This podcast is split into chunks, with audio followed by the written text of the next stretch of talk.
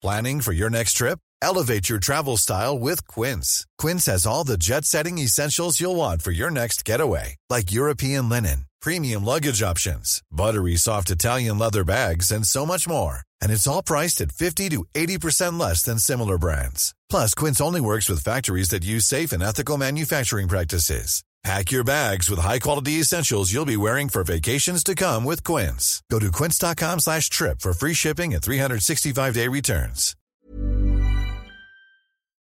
Dixo Exile. Network.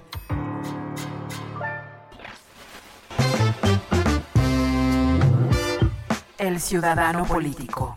el podcast De Max Kaiser. Conocer y entender la política mexicana para crear ciudadanos capaces de reconstruir su democracia. Hola, yo soy Max Kaiser y esto es El Ciudadano Político. El espacio en el que tú y yo a veces hacemos corajes, pero normalmente lo que tratamos de hacer es desmenuzar la política mexicana, tratar de entenderla, tratar de meternos lo más profundo que se pueda a los grandes temas que están haciendo hoy escándalo, pero que además van a impactar en nuestra vida de diferentes maneras. Y por eso traigo el tema a la mesa de hoy, para que lo entendamos desde las diferentes perspectivas que hay que verlo, para que no te engañen desde Palacio Nacional. El viernes pasado se dio una de las mañaneras más desagradables que me ha tocado ver en redes sociales, porque a ver, te confieso una cosa, jamás en mi vida me he sentado a ver una mañanera en vivo. Le tengo demasiado respeto a mi vida, a mi tiempo, a mis actividades como para perder el tiempo escuchando pendejadas y mentiras. Así, pendejadas y mentiras. Pero, pues sí, soy un asiduo consumidor de redes sociales, de noticias, de comentarios, etc. Y fue muy desagradable para mí leer lo que pasó el viernes después del informe con el subsecretario de Seguridad Pública, el vocerito de la presidencia y el presidente tratando de justificar la prisión preventiva oficiosa, tratando de presionar a la corte, de doblarle las manos a la corte, de someterla a una presión social con puras mentiras. Y por eso quiero traer ese tema hoy a la mesa. Te lo quiero explicar desde el punto de vista técnico, pero también político, para que tengas elementos para discutir en la calle con el tema. A ver, el tema quizá que más nos preocupa hoy a todos los mexicanos es la inseguridad, la violencia.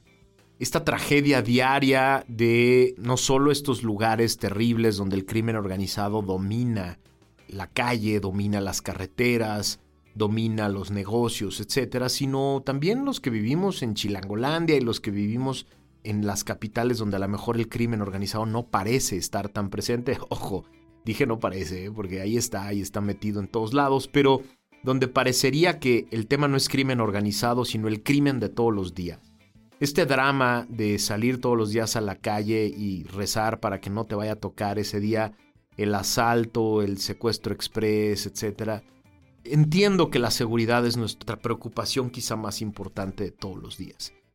Y entiendo también perfectamente cómo nos gustaría a los mexicanos que cualquiera que cometió un delito o que parezca que cometió un delito esté en la cárcel. Lo entiendo, entiendo, entiendo esa, esa dinámica social en la que mucha gente dice, puta, me vale madre, que esté en la cárcel y luego ya averiguamos si era o no era. Pero por eso te quiero explicar las consecuencias sociales, jurídicas y políticas que tiene eso, porque justo ese miedo, justo esa dinámica es la que quiere explotar el presidente. Quiere decirte a ti, quiere espantarte con la idea de que si no hay prisión preventiva oficiosa, 93 mil personas van a salir a la calle. Eso dijo el subsecretario. Ese señor que anda más ocupado en su candidatura para la gubernatura de Coahuila, y que anda haciendo fiestas gigantes en Coahuila y que anda más ocupado en ganar el voto interno del presidente para ser el candidato en lugar de brindar seguridad. Ese señor tuvo el descaro de poner una lámina el viernes pasado, el día siguiente del informe, en el que decía que, pues si se anulaba, si se declaraba inconstitucional la prisión oficiosa preventiva, 93 mil delincuentes peligrosos iban a salir a la calle en automático. Decirlo así, decir eso, esa mentira burda y abierta y completa, con esa cara dura que les caracteriza, para presionar a la corte y hacerte creer a ti que de ese dispositivo depende la gran estrategia. Así lo dijeron, ¿eh? Y lo han dicho durante dos semanas, que su estrategia de seguridad depende de la prisión preventiva oficiosa. Y esto es un descaro absoluto. Y vamos entonces a explicar por qué. O sea, vámonos paso a paso. A ver, de repente aparece una persona baleada en una calle. Tenemos claros todos que se cometió un delito. Alguien le disparó a una persona. ¿Qué pasa a partir de ahí? A partir de ahí, lo que debería suceder es que llega la policía, acordona el área para que no se contamine. A partir de ahí, deberían de llegar las áreas científicas de la Policía de Investigación para tratar de levantar las distintas pruebas, tomar los testimonios, ver las cámaras, es decir, tratar de reconstruir algo que ya pasó. Eso es así como le decimos los abogados, reconstruir los hechos para tratar eventualmente de señalar a una persona. En un país desarrollado, lo que sucede es que esas personas que llegan a tratar de reconstruir no tienen ni la presión ni la idea de que tienen que señalar a alguien. Ellos llegan a un lugar tratando de generar la convicción de lo que sucedió de manera posterior a los hechos y por lo tanto tienen que recabar pruebas materiales, pruebas circunstanciales, es decir, relacionar diferentes pruebas, tomar testimonios, tratar de conocer la historia de la víctima, tratar de ver el entorno en el que se movía, quién podía tener alguna intención de lastimarlo o si se trató de un asalto y por eso van a las cámaras de la Ciudad de México, etc. Una vez que pasa esto, una vez que se recaban las pruebas y se tratan de concatenar entre sí para tratar de saber qué pasó, y empieza a aparecer alguna persona que pueda ser sospechosa, la autoridad llamada Ministerio Público es la que se encarga de armar un expediente, de crear un caso que va a ser llevado en nombre del Estado mexicano en contra de una persona que pueda ser señalada de un delito específico.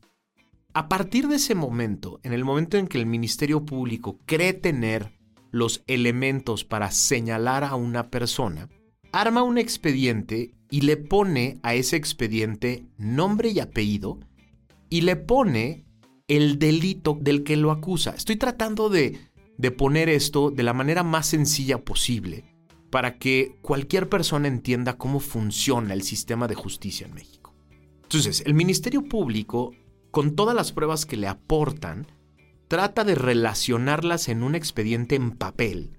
Y en ese expediente en papel, trata de llevar esas pruebas a una persona específica y las califica con alguno de los delitos que está en el Código Penal. Es decir, los hechos se convierten en una hipótesis calificada con un delito penal. Y ese expediente es el que lleva ante un juez. Se llama consignarlo ante un juez.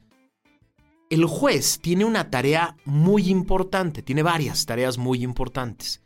La primera es decidir si en ese expediente están las pruebas suficientes para señalar a esa persona. Como un indiciado, es decir, apenas todavía no hay un juicio. Es nada más para que se inicie un juicio sobre esa persona en concreto. Lo segundo que hace el juez es calificar si el delito que ese Ministerio Público sugirió que se había actualizado o que se podría actualizar con los hechos que están en el expediente, si ese es el delito correcto. Es decir, en este caso, el Ministerio Público dice, aquí se cometió un homicidio. Ese es el tipo penal que empata con los hechos que yo te estoy presentando a ti, juez. Entonces el juez tiene que decir sí, si es un homicidio, si califica, si empata la hipótesis que está en el Código Penal con los hechos que tú me presentaste. Y lo tercero que normalmente califica un juez en un país desarrollado y que debería de calificar así en México es si el juicio se debe llevar con la persona detenida, encarcelada, privada de la libertad, o no. Si el juicio se puede llevar con esa persona en libertad y que solo tiene que acudir al procedimiento los días de las audiencias, los días de las diligencias, para después, una vez que se tome la decisión, si se encuentra responsable del delito, ojo, no culpable, ¿eh? responsable, porque en México y en los sistemas democráticos el chiste no es averiguar la culpa, el chiste es averiguar la responsabilidad. Si se encuentra responsable del delito, entonces tendrá que ser ahora sí llevado a una prisión para pagar la sentencia, para pagar la pena que se le impone. Estas son las tres grandes decisiones que toma un juez. Y lo que es muy importante que quiero que entiendas es que en cada caso hay circunstancias absolutamente particulares y absolutamente distintas y únicas entre sí. Es decir, cada caso tiene sus circunstancias materiales, su contexto específico, personas involucradas completamente diferentes en unos y otros, hechos completamente distintos. Y por eso tenemos jueces penales, porque lo que queremos es que esos jueces penales hagan la chamba de revisar el expediente completo y tomar buenas decisiones específicas al expediente concreto. Lo que queremos es que los jueces revisen prueba por prueba, revisen a la persona, el contexto de la persona y tomen decisiones concretas. Por ejemplo, la prisión preventiva. Ojo, distingo la prisión preventiva de la prisión preventiva oficiosa y ahorita te voy a explicar la diferencia. La prisión preventiva es un mecanismo que está en todas las democracias desarrolladas del mundo, pero en las democracias desarrolladas es un mecanismo de excepción y es un mecanismo específico que el juez tiene que evaluar caso por caso. ¿Qué quiere decir esto? Lo que quiere decir, por ejemplo, si se trata de un tema de fraude, si se trata de un delito de lesiones, si se trata de un delito no tan grave, pues normalmente lo común en las democracias desarrolladas es que esa persona siga el juicio sin estar en prisión. ¿Por qué? Porque no queremos llenar las cárceles de personas que apenas han sido señaladas como probables responsables. Cuando se trata de delitos más graves que tienen que ver con homicidios o delincuencia organizada o temas complejos, es más común que se tome la decisión de que la persona lleve el procedimiento desde la cárcel. ¿Por qué? Porque esa persona representa un riesgo específico para la sociedad o hay un riesgo de que se evada, se libre de la acción de la justicia. Eso es lo que tiene que evaluar un juez. En cada caso concreto, el juez tiene que evaluar si esa persona es un riesgo en sí mismo, además de este delito, y por lo tanto preferimos como sociedad que siga el procedimiento en la cárcel, o si esa persona tiene los medios, la intención o precedentes en los que se ha evadido de la justicia. Si es una persona a la que la justicia ha estado buscando mucho tiempo y que se ha evadido de las diferentes acciones, o que ya se escapó de la cárcel, o que ya fue sorprendido dándole dinero a los policías que lo aprendieron en algún momento y se escapó, esos precedentes cuentan y esos precedentes tienen que ser tomados en cuenta. Porque sí, sí es un mecanismo muy importante que puede ayudarle al Estado mexicano a mantener la seguridad y a generar justicia. Ahora, ¿qué es la prisión preventiva oficiosa?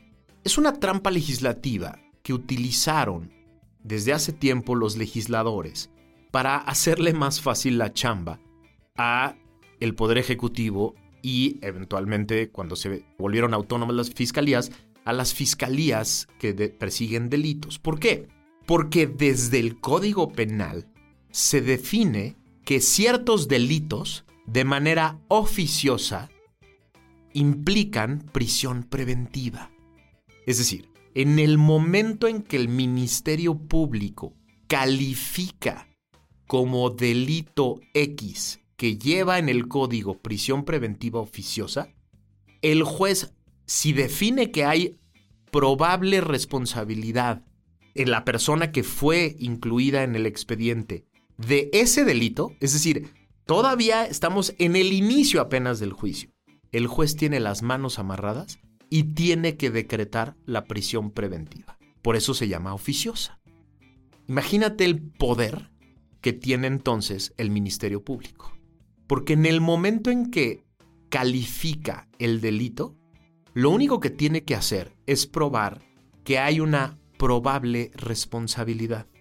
En ese momento, el juez no tiene otra alternativa, no necesita analizar las circunstancias del caso, no necesita revisar si esa persona tiene elementos o no, instrumentos para evadirse de la justicia, no necesita analizar si es un peligro para la sociedad o no, lo único que tiene que hacer el juez es analizar que los hechos empatan como probable responsabilidad con la persona y con el delito, que dice que tiene prisión preventiva en el código. Y en ese momento, a la cárcel. Y en ese momento empieza un viacrucis para esa persona que puede durar uno, dos, tres o cinco años, que pueden concluir en, ay, usted disculpe, usted no era, usted no era responsable, a usted lo, lo agarramos porque lo vimos pasar en la calle y se parecía mucho a la persona que el testigo dijo. O peor, este instrumento es utilizado en democracias en vías de desarrollo como la mexicana y en tiranías para agarrar a personas que no cometieron un delito, pero que son una amenaza para el gobierno en turno. Sí, así de claro y así de concreto. Lo que empezó a pasar en los últimos años en México es que la presión de la inseguridad, la presión social sobre la impunidad, sobre esta, este drama que vivimos en México, en el que uno de cada 100 delitos acaban en una sentencia, si este es dato duro, ¿eh? Más o menos el promedio es entre dos y un delito, es decir, el 2% de los delitos que se cometen acaban en una sentencia concreta. Es brutal la estadística. Esta presión social por esta impunidad que nos lastima a todos generó esto que se conoce como populismo legislativo. ¿Qué es el populismo legislativo?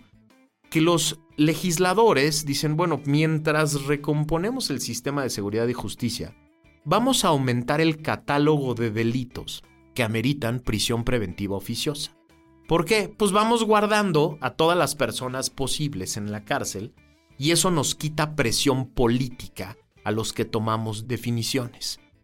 Pero no solo les quita presión política porque muchas personas están en la cárcel sin un juicio, sino que además le regalan no solo al Ejecutivo Federal, sino a los ejecutivos locales, a los gobernadores, les regalan la posibilidad de utilizar este mecanismo para guardar en la cárcel a personas que son incómodas, a reporteros, a políticos de otros partidos, a empresarios.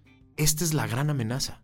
La gran amenaza es, tú sabes que si yo te meto en un expediente y te ubico en una hipótesis, con pruebas inventadas si yo quiero, en una hipótesis de un delito que amerita prisión preventiva oficiosa, tú sabes que te puedes quedar uno, dos, tres o cinco años en la cárcel, en lo que acaba tu juicio y nadie quiere tener ese riesgo. Y es impresionante lo que ha sucedido con este elemento de la prisión preventiva oficiosa, porque es lo que hace que un gobernador o que el presidente puedan voltear a un opositor, puedan voltear a un empresario, a un dueño de un medio de comunicación y decirle, mira, si le sigues por ese camino, yo te abro un expediente, te invento un delito juntamos algunas pruebas que hagan parecer la probable responsabilidad, lo ponemos en una mañanera, lo hacemos muy público, llevamos el expediente ante un juez, presionamos al juez y el juez declara que existen elementos para decretar una orden de aprehensión para traerte a la cárcel y eventualmente te somete al procedimiento sin libertad. Esa amenaza, la pura amenaza, es suficiente para que muchas personas se doblen y digan, no, la neta, yo no le quiero entrar. Yo no quiero levantar la voz, yo no quiero financiar una campaña opositora, yo no quiero financiar a un medio de comunicación que le pueda levantar la voz al presidente porque este es un riesgo enorme. Justo por eso tenemos al presidente, al subsecretario de Seguridad Pública, a la secretaria y a varios políticos del partido en el poder peleando por la prisión preventiva oficiosa. Porque no quieren, porque saben que no les alcanza el tiempo para reconstruir el sistema de justicia y saben que no tienen la capacidad de aprender a personas que sí son criminales, llevarles un juicio justo y acabar en una sentencia concreta. Saben que no tienen esa capacidad. Y lo único que han tenido es la capacidad de meter a personas a la cárcel con expedientes muy débiles que eventualmente se van a caer. ¿Cuál es la apuesta de los políticos de los diferentes órdenes de gobierno, local y federal? La apuesta es, yo ahorita meto a alguien al bote, lo acuso de un delito, le aplicamos la prisión preventiva utilizando algunos de los delitos que la implican en términos de prisión preventiva oficiosa, y pues lo que se tarda el juicio. En una de esas se acabó mi sexenio y cuando salga libre porque demostró que no era responsable del delito que se le acusaba, yo ya ni estoy. Esa es la gran apuesta y es terrible. Y es violatoria de derechos humanos. En este momento, imagínense, hay un juicio en la Corte Interamericana de Derechos Humanos de dos mexicanos que estuvieron 17 años en la cárcel sin juicio. Imagínate eso. Imagínate ser una persona que se queda en la cárcel porque el Ministerio Público los señaló de un delito, un juez decretó que había elementos de la probable responsabilidad, les declaró la prisión preventiva y luego no hubo juicio. 17 años. ¿Qué quiere decir esto? Que hoy en México la gran mayoría de las personas que están en la cárcel son personas pobres que no tuvieron cómo defenderse de un señalamiento de esta naturaleza. Están ahí personas que no había de otra más que meterlas a la cárcel porque se dejaron sorprender en algún momento específico cometiendo el delito y vendetas políticas. ¿sí? Eso es lo que hay hoy en la cárcel. La cárcel hoy en México, en las diferentes cárceles federales y locales, hoy hay estos tres tipos de personas. Y la, la primera clasificación es terrible y es absolutamente inhumana. Porque en esa clasificación, estas personas de pocos recursos, que de pronto se vieron señaladas por cometer un delito y que no tuvieron un buen abogado para defenderlas de ese delito son los que están llenando la mayoría de las cárceles. Ojo, no estoy diciendo que todos los que estén en la cárcel sean inocentes o que no sean responsables de algo. No, no estoy diciendo eso. Lo que estoy diciendo es que los criminales reales de México no están en la cárcel. Los criminales más peligrosos, los criminales más ricos, los criminales más organizados, esos no están hoy en la cárcel. Hoy están en la cárcel las personas que no se pudieron defender. ¿Por qué?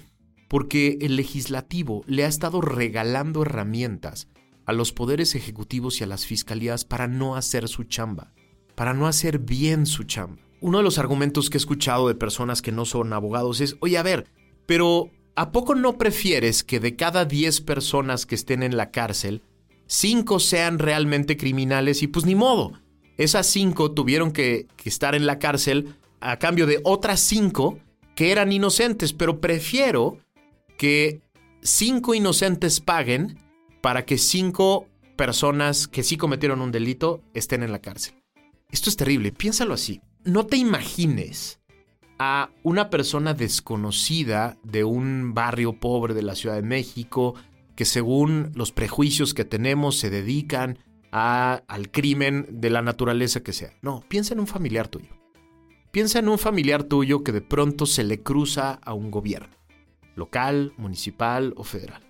Y que se le cruza en términos de negocios o en términos de opinión o en términos de algún procedimiento que no le gustó al titular del Ejecutivo en turno.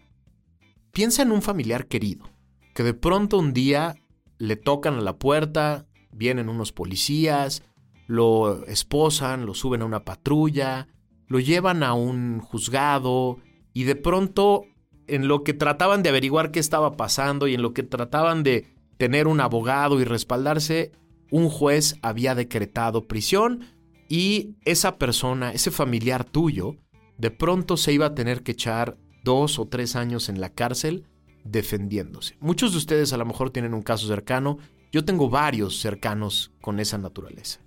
Esa sola persona, inocente, tratando de defenderse de el aparato gigantesco del Estado, es suficiente cuando es cercana a ti para pensar dos veces en apoyar este tipo de mecanismos. ¿Qué es lo que queremos? Queremos a los criminales en la cárcel. Queremos a los enemigos de México en la cárcel. Queremos a las personas más peligrosas para ti y para mí en la cárcel, privados de su libertad para que no nos hagan daño. Y entonces, para esto, no necesitamos, como el centro de la estrategia, que la mayoría de los delitos digan a la cárcel mientras hacemos tu juicio. No, lo que necesitamos es toda la cadena completa, reconstruida y rediseñada. Regreso al ejemplo. ¿Qué necesitamos cuando hay una persona con dos balazos tirada en la calle? Lo que necesitamos es una policía perfectamente capacitada para llegar y acordonar el área, para resguardar las pruebas. Una policía capacitada para llegar rápido y encontrar posibles testigos que hayan visto qué sucedió. Necesitamos instrumentos en la calle para que haya claridad sobre quién pudo haber sido, porque hay cámaras, porque hay iluminación adecuada, porque hay vialidades que permiten que una persona no haya, sido encontrada baleada si ya pasaron varias horas y que no se pueda reconstruir los hechos. Necesitamos que rápido un conjunto de científicos de diferentes naturalezas recaben las pruebas, resguarden las pruebas, tengan la capacidad de conectarlas entre sí las pongan a disposición de un ministerio público imparcial, bien capacitado, que tenga la capacidad y la apertura para analizar todos los elementos y que de los elementos, de las pruebas, del contexto, de los testimonios, surja la probable responsabilidad de alguien. Y no que hagan la trampa de traer preconcebido a quién pueden señalar, cómo, etc de las pruebas surja esto. A partir de ahí, necesitamos ministerios públicos bien capacitados para armar el expediente, convertirlo en un expediente judicializable que pueda ser bien evaluado por un juez, tener la policía capacitada para detener al posible responsable, de presentarlo con todo el expediente y las pruebas ante un juez, tener jueces debidamente capacitados autónomos e independientes para analizar objetivamente el expediente con la libertad para decir no, aquí no hay pruebas suficientes ni siquiera de la probable responsabilidad, o no, este delito con el que tú lo estás calificando no es el delito con el que se debe calificar. O no, lo que tú me pides como prisión preventiva no se justifica en el expediente y por lo tanto esta persona va a seguir su juicio en libertad. Es decir, jueces capacitados, pero también íntegros y autónomos que tengan la capacidad de decirle no al Ministerio Público cuando no hizo su chamba. Eso nos sirve a ti y a mí porque hace que el procedimiento, el sistema, se tenga que volver cada vez más profesional y capaz. A partir de ahí, necesitamos jueces capaces de administrar juicios adecuadamente, no solo para que sean lo más rápidos posibles, sino para que sean lo más completos y profundos posibles, para que todas las pruebas, tanto las que aporta el Ministerio Público como las que aporta la defensa, sean debidamente evaluadas para que ni una sola persona inocente acabe en la cárcel. Eso es, es importantísimo que lo veas desde el punto de vista de alguien cercano, porque siempre hacemos la evaluación de, bueno, es inocente pero tenía una cara, es inocente pero a seguro se dedicaba a algo raro, eh, pues sí, salió inocente pero seguramente es parte de una banda que pues alguien tenía que... No, piénsalo en términos de alguien cercano a ti. Y cuando lo piensas en términos de alguien cercano a ti, se genera el objetivo social de que ningún inocente acabe en la cárcel, pero que todos los responsables acaben en la cárcel. Esa es la combinación que queremos. Queremos un sistema que haga que cualquier persona que cometió un delito tenga la posibilidad de pagar la pena y que nadie que no cometió un delito lo haga. Ese es el sistema que queremos. Una vez que se evalúa el expediente completo, queremos un juez que tome una buena decisión, que emita una buena sentencia, que sea proporcional en la pena que emite, que no solo prive a la persona de la libertad, sino lo, le quite todo lo que produjo el delito, que le quite los, las cosas que pudo haber obtenido como parte del delito, para que no solo se quede guardada esa persona un rato, sino que las consecuencias vayan también a lo económico y eventualmente a lo social. Y después queremos cárceles en donde se trate humanamente a las personas, pero que además no se conviertan en universidades del delito, potenciadoras de delito o lugares desde donde se pueden cometer delitos. La explicación de toda esta cadena es muy importante para que rápido encuentres la trampa en el discurso político de Toda nuestra estrategia estaba basada en la prisión preventiva oficiosa. Imagínate, imagínate lo pobre entonces que era la estrategia. Si el presidente puede decir abiertamente, la secretaria de Seguridad Pública y el subsecretario pueden decir abiertamente, toda nuestra estrategia estaba en torno a guardar personas en la cárcel sin juicio, quiere decir que no tenían una estrategia. Quiere decir que no entienden el procedimiento completo quiere decir que no saben cómo se debe hacer justicia en una democracia. Pero tú ya lo entiendes y por lo tanto estas discusiones tenemos que tenerlas en voz alta. Tenemos que llevarlas a los foros públicos. Porque tenemos que exigirle a los políticos que no se salgan por la puerta de atrás. Tenemos que exigirle a los políticos que reparen, reconstruyan completo el sistema de justicia mexicano para que todos los que cometen un delito acaben en la cárcel y nadie, nadie que sea inocente tenga que pagar una culpa que no le corresponde. Yo soy Max Kaiser. Esto es El Ciudadano Político. Nos escuchamos la próxima semana.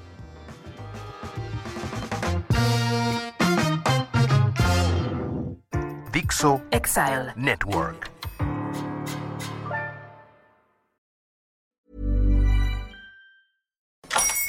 Hola, buenos días, mi pana. Buenos días, bienvenido a Sherwin Williams. ¡Ey! ¿Qué onda, compadre? ¿Qué onda? Ya tengo lista la pintura que ordenaste en el ProPlus app. Con más de 6.000 representantes en nuestras tiendas listos para atenderte en tu idioma y beneficios para contratistas que encontrarás en aliadopro.com. En Sherwin Williams somos el aliado del PRO.